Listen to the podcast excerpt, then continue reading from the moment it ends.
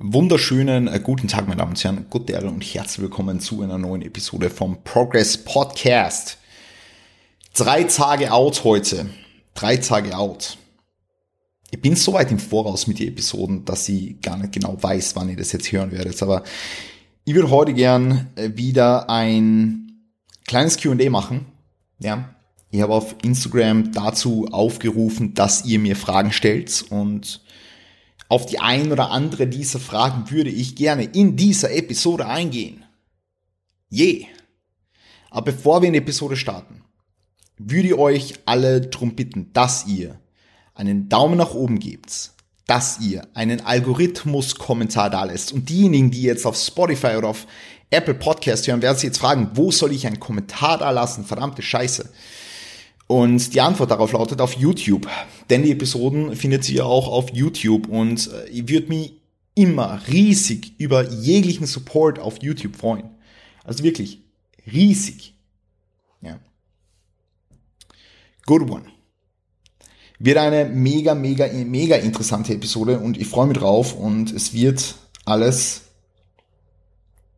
sehr, sehr geil. Wir werden hier die einzelnen Fragen beantworten und wir werden hier auf die, die, die relevanten Punkte eingehen. Ja. Genau. Aber wie gesagt, Support wird gerne gesehen. Fangen wir gleich mit der ersten Frage an. Was tun, wenn der Körper einen aufweckt jede Nacht nach äh, vier Stunden Schlaf? Und das ist eine sehr, sehr gute Frage, weil das ist mir jetzt in der Prep natürlich öfters passiert, ja, heute eingeschlossen. Äh, irgendwie, I don't know why, aber irgendwie will mein Körper diese Refeeds haben. Ich habe heute wieder Refeed. Heute ist der erste Ladetag mit 1000 Gramm Kohlenhydraten und jedes Mal, wenn ich ein Refeed habe am nächsten Tag, wache ich um zwei in der Früh auf. Ich, ich, mein Körper will diese Carbs. mein Körper will. Also grundsätzlich, es wird eine eigene Episode zum Thema Schlaf geben, weil es ist es ist mir einfach super wichtig, dass hierbei keine Unklarheiten mehr bestehen, weil hier noch so viele Unklarheiten herrschen. Aber was beim Schlaf mördermäßig wichtig ist, ich werde jetzt einmal diese wichtigsten Punkte aufzählen. Punkt Nummer eins, Schlafhygiene. Das heißt, im Bett wird nur geschlafen und das Bett ist also zum, zum Sex und fürs Schlafen da. Ja, das ist das Erste. Das Zweite ist Raum abdunkeln. Das Dritte ist schauen, dass angenehme Temperatur da ist, schauen, dass Schlafhygiene, das Bett hygienisch ist, ja, so frisches Bettzeug etc. pp. Ja, es fällt aber alles unter den Punkt Schlafhygiene. Ja, dann eine Routine. Geh jeden Tag zur selben Zeit ins Bett, steh jeden Tag zur selben Zeit auf. Mensch ist ein Routinewesen. Ja. Dritter Punkt. Limit Caffein. Ja. Schau, dass du spätestens acht Stunden vor dem zu Bett gehen Koffein komplett cuttest. Acht Stunden. Koffein hat eine Halbwertszeit von, ja, dependent on the person, äh, von sechs bis acht Stunden rund um den Dreh. Das heißt, in dieser Zeit wird die Hälfte vom Koffein abgebaut. Das heißt, wenn du jetzt um 18 Uhr, gehen wir jetzt mal von einer Halbwertszeit von, von, von sechs Stunden aus, kommt, wie gesagt, auf die, die Person als Individuum an und kommt auch auf die Magenfüllmenge an und so weiter und so fort. Ja. Ähm,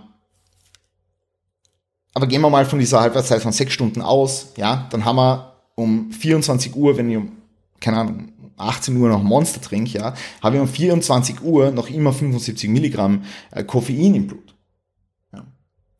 Das ist natürlich schon viel und das kann den Schlaf negativ beeinflussen. Auch wenn du jetzt sagst, ah, ich, kann, ich kann ein Monster trinken und kann ein nachschlafen gehen, das ist mir scheißegal. Ja, es ist nicht scheißegal. Ja, auch wenn du es vielleicht nicht merkst, es wird deinen Schlaf negativ beeinflussen. Das kann mitunter ein Grund dafür sein, warum du in der Nacht dann aufwachst. Ja.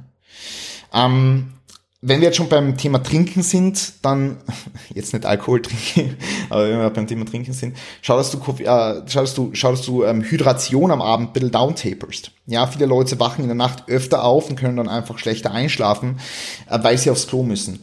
Und bei den meisten Leuten ist es überhaupt kein Problem. Also, mich eingeschlossen, ich, jetzt außerhalb von der Prep auch, ich wache in der Nacht einmal auf und gehe aufs WC, aber ich lege mir dann halt wieder hin und schlafe weiter so.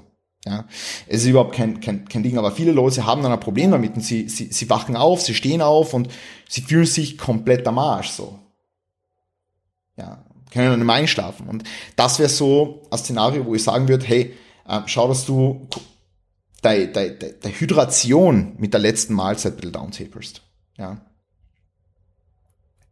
Genau, also das vielleicht auch noch dazu. Also Koffein, Schlafroutine, Schlafhygiene, ähm, dann Blaulicht natürlich irgendwo ein Punkt, ja, ähm, also dass du am Abend schaust, dass du nicht zu viel Blaulicht abbekommst, nicht zu viel künstliches Licht abbekommst von irgendwelchen digitalen Geräten oder ähm, ja, wenn du, wenn du, wenn du vielleicht Schichtarbeiter bist, dass du schaust, dass du ähm, äh, zu, zu Schichtarbeit mache ich noch eine eigene Episode. Ja, das, das wird auch gut.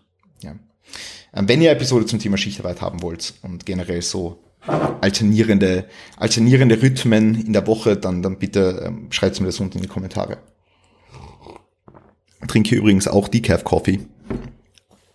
Einfach aus dem Grund, warum ich jetzt, äh, weil ich jetzt in der, in der Peak Week Koffein ein bisschen reduziere. Aber das ist eh noch eine Frage von später.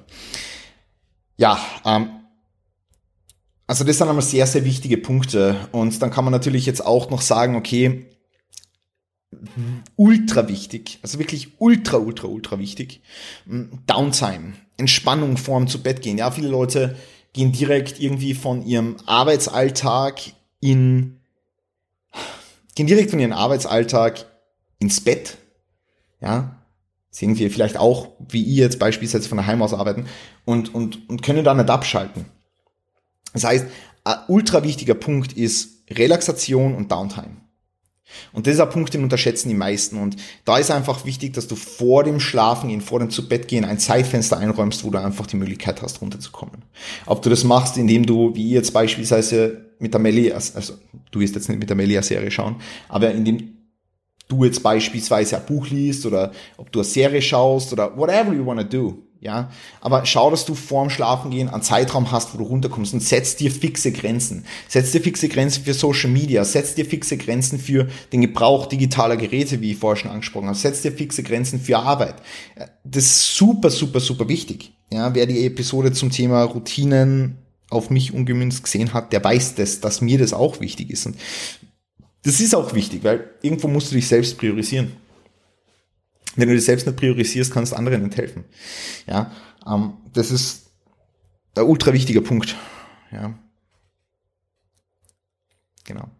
Also so viel jetzt mal zum Thema Schlaf. Es waren jetzt ein paar Punkte. Natürlich kann man dann noch sagen, okay, probieren wir das Ganze mit Supplements aus. Also schauen wir, dass wir, schauen wir, dass wir Supplements äh, versuchen, ob die jetzt in deinem Fall beispielsweise was bringen, wie beispielsweise CBD-Öl. Ja, du kannst bei der Firma Nature Can äh, 10% sparen mit Chris 10, ja, wenn du CBD ausprobieren willst. Ansonsten kann Melatonin noch helfen. Ist jetzt keine Werbung, aber ich habe das von AZ Vitamins. Das ist äh, ein, ein Time-Release-Produkt, 3 Milligramm. Ähm, weil, weil mir die Leute immer noch Empfehlungen fragen. Deswegen sage ich das ganz einfach, ja. Und äh, Ashwagandha, ja, nehme ich auch äh, 1200 Milligramm vorm Schlafen gehen und 1200 Milligramm nach dem Training. Ähm, wer dazu mehr wissen will, also generell zu den Supplements, ich habe Podcast-Episoden zum Thema Supplements, da einfach bitte mal ganz kurz reinhören. Ähm, generell Supplements könnt ihr, wie gesagt, bei TNT und Power Fitness Shop immer 10% sparen mit Chris 10. Ähm, gibt sehr, sehr geile Sachen.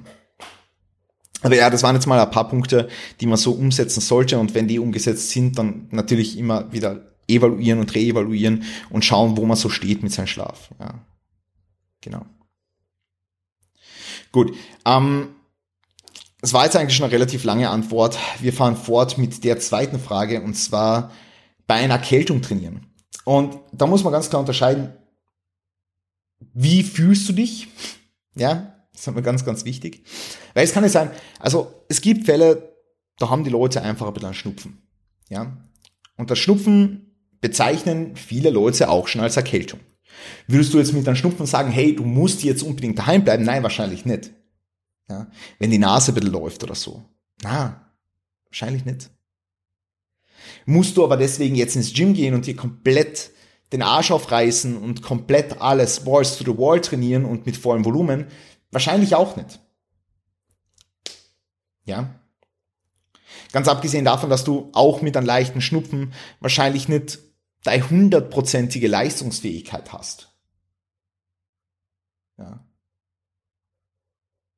Und das muss man halt einfach so sehen und dahingehend dann halt die, die, die, die nötigen Adaptionen machen, wo Adaptionen nötig sind. Ähm, grundsätzlich, Lyle McDonald hat es einmal sehr gut beschrieben mit äh, sick above the neck and sick below the neck. Ja, das heißt, wenn du jetzt irgendwie einen Schnupfen hast oder vielleicht ein bisschen Halskratzen hast, ja, dann kannst du gerne ins Gym gehen.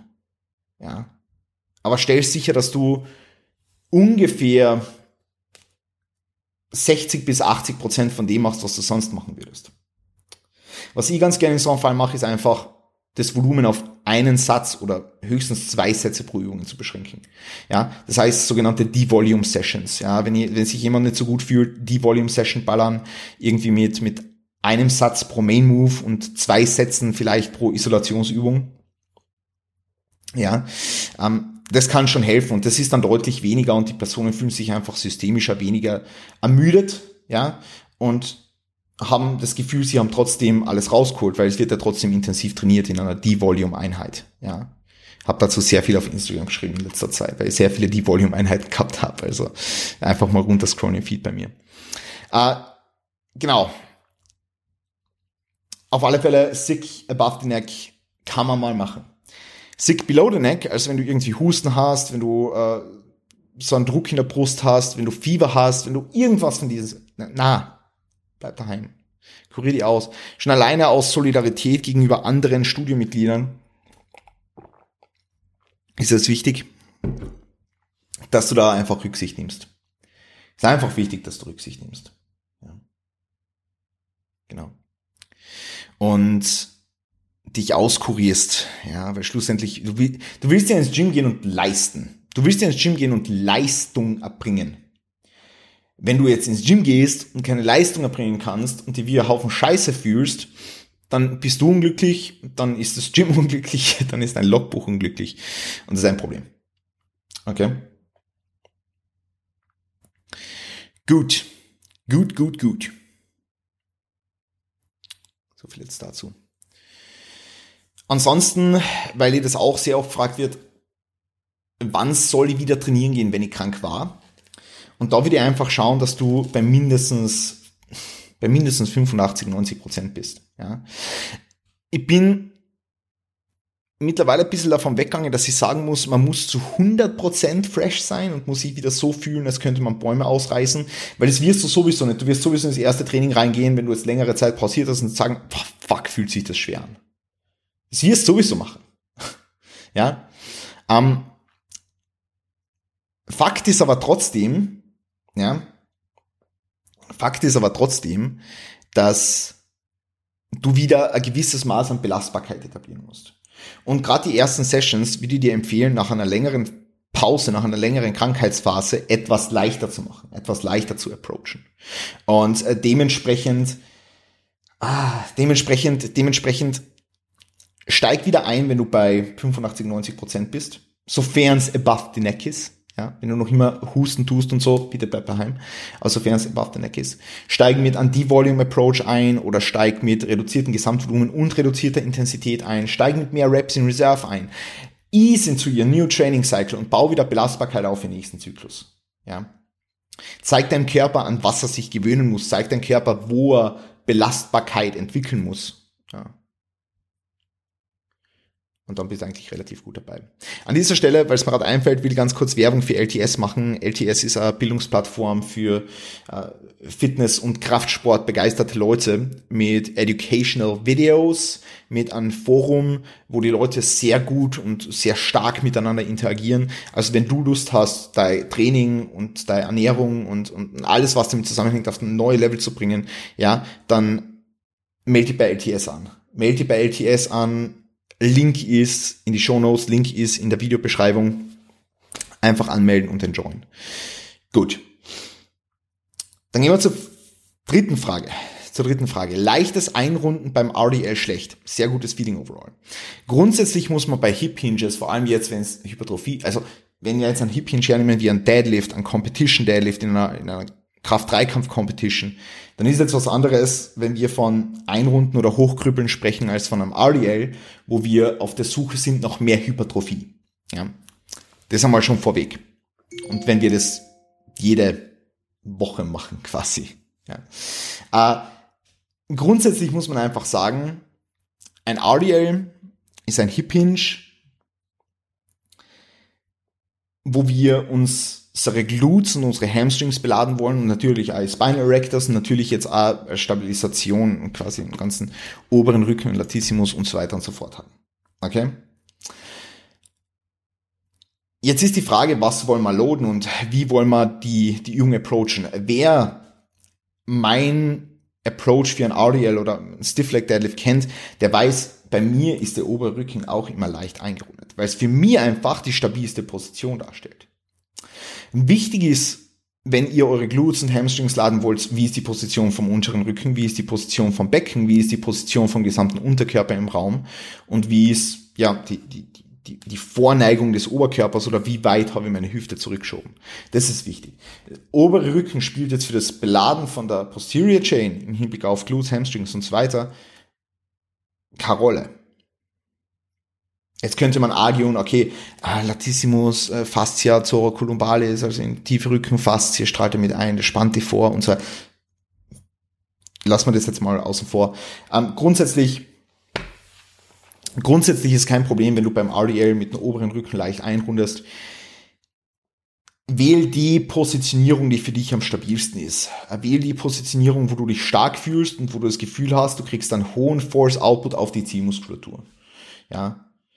Und wenn es für die äh, verspannter Latissimus ist, dann ist es für die verspannter Latissimus.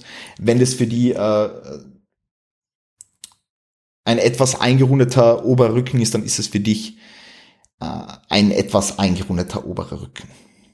Okay? Gut. So viel jetzt mal dazu. Die nächste Frage beschäftigt sich mit dem Thema Koffein. Ähm, eh, warum ihr jetzt in der Peak Week Koffein reduziert. Und das hat ganz einfach den Grund, also es hat zwei Gründe eigentlich. Der erste Grund ist die Reduktion von Sweeteners. Ja, war halt doch an einem Punkt, wo ich sehr viel Synergy getrunken habe und alleine dadurch, dass ich Synergy rausnehme, beziehungsweise nur mehr auf einen Drink pro Tag beschränke, ja, habe ich schon mal sehr viel Sweeteners eliminiert. Ja, deswegen trinke ich jetzt auch, wer das Video schaut, der sieht's, deswegen trinke ich jetzt auch kalten Tee mit Zitronensaft, anstatt dass ich irgendwie ein Kräuterlimolei trinke oder irgendwas anderes. Ja. Einfach Süßstoffe. Erster Grund.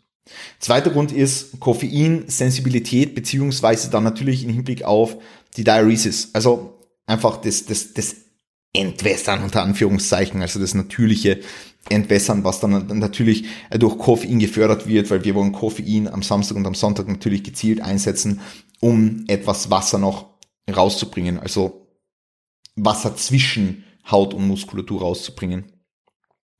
Und dafür nutzt man einfach auch ein bisschen mehr Koffein und äh, um die Sensibilität jetzt noch ein bisschen zu verbessern, haben wir Koffein runtergefahren. Ja. Und that's it.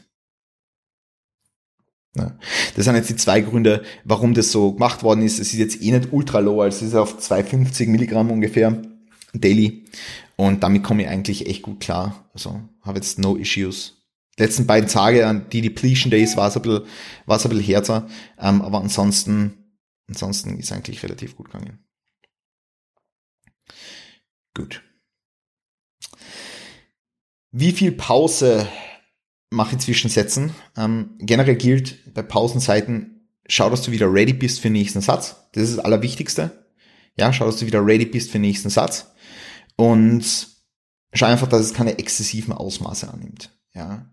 Schau, dass du bei Isolationsübungen, ist ein guter Richtwert, ein bis zwei Minuten bei Compound Movements ist ein guter Richtwert zwischen drei und sieben Minuten. Ja. Kommt drauf an, was für ein Compound Movement. Bei einer Hex Squat kann es schon mal sein, dass ich, wenn ich ein Topset in der Backoff habe, dass ich sieben bis zehn Minuten Pause mache. Ja. Eher in die Richtung, eher in die Richtung fünf bis sieben. Aber kann schon mal sein, dass wenn ich mit Leuten zusammen trainiere und dann macht man einfach länger Pause, weil man länger Pause macht und so weiter und so fort, kann schon mal sein. Aber schau, dass es relativ gut standardisiert halten kannst, das ist wichtig. Also, dass du nicht in einer Session hergehst und sagst, hey, äh, ich will jetzt da mein Conditioning verbessern, mache irgendwie zwischen meine zwei Sätze Kniebeugen, äh, mache ich, mach ich, mach ich zwei Minuten Pause und in der nächsten Session auf einmal zwölf Minuten. Also das soll jetzt nicht sein, sondern schau, dass du es relativ gut standardisieren kannst und schau, dass du liftest, wenn du ready bist. That's it. Okay? Gut. Ähm, wie viele Stunden schlafe ich im Schnitt? Also im Schnitt muss ich ganz ehrlich sagen, schlafe ich schon meine acht Stunden. Ich habe jetzt sogar sehr viele Nächte gehabt, wo ich neun Stunden geschlafen habe. Äh, einfach, weil ich super geschlafen habe. Also ich bin um neun ins Bett und bin um sechs aufgestanden. Easy peasy. Ja. Äh, ist jetzt allerdings nicht der Schnitt von der Prep, muss man ganz ehrlich sagen, weil es logischerweise auch Phasen gegeben hat, wo ich nicht so gut geschlafen habe. Oder, oder einfach vereinzelte Tage gibt, wo ich nicht so gut schlafe, so wie beispielsweise heute. Äh, und, und das reißt halt den Schnitt runter. Aber ich würde sagen, so im Schnitt so zwischen sieben und acht Stunden sind immer drin und es funktioniert relativ gut. Gut. Was halte ich von Smartwatches, den Schlaf zu tracken? Äh, also grundsätzlich sind die wichtigsten Parameter für das Tracking von Schlaf dein subjektives Empfinden und das Maß an Readiness, das Maß an Energie, was du hast. Das, das ist so das Allerwichtigste und da kann dir ein Schlaftracker sagen, dass du eine Readiness von, keine Ahnung, 50 hast und du kannst dich super fühlen und dir kann ein Schlaftracker sagen, dass du eine Readiness von 80 hast und du kannst dich scheiße fühlen. Ähm, deswegen es ist vielleicht ganz gut, den Überblick zu behalten und dann objektiven Parameter an der Hand zu haben. Was für die allerdings super wichtig ist, ist einfach dein subjektives Empfinden. Ähm, das heißt, wie gut ist dein Schlaf, wenn du ihn bewerten würdest? Ja. Und wie lange ist dein Schlaf? Äh, Schlafdauer kann man ja easy abschätzen so. Ja, sagst, hey, äh, um die Zeit gehst du ungefähr schlafen, um die Zeit schlafst du dann ungefähr ein und um die Zeit wachst du ungefähr auf. Das ist deine Schlafdauer. In der Nacht wachst du vielleicht noch einmal auf und wie lange bist du wach? Und das, das alles einfach so ein bisschen into the consideration ziehen und dann bist du eigentlich relativ safe. Also ich halt Schlaftracker per se für unnötig. Ich finde so, so Activity Tracker ganz nice, weil man einfach den Step Count relativ genau ablesen kann. Aber ansonsten würde ich da jetzt nicht das große Ding draus machen. Also schau, dass du, schau, dass du den Schlaf auf regelmäßiger Basis einfach evaluierst, wie gut du schläfst, wie erholt du dich fühlst und dann bist du da eigentlich relativ safe. That's it. Gut, ähm, so viel jetzt mal dazu. Ähm, das war's jetzt eigentlich schon mit der heutigen Episode. Wie gesagt, Algorithmus-Kommentar bitte da lassen, bitte eine 5-Sterne-Bewertung auf Apple Podcasts beziehungsweise auf iTunes. Das dauert halt literally drei Minuten. Bitte tut's mir einen Gefallen. Und ansonsten, ja, wie gesagt, war's das. Ich sehe und höre euch beim nächsten Mal. Passt auf euch auf, gebt's Gas, verbiegt eure Träume, Kreis und Stern. Wir sehen uns, wie gesagt.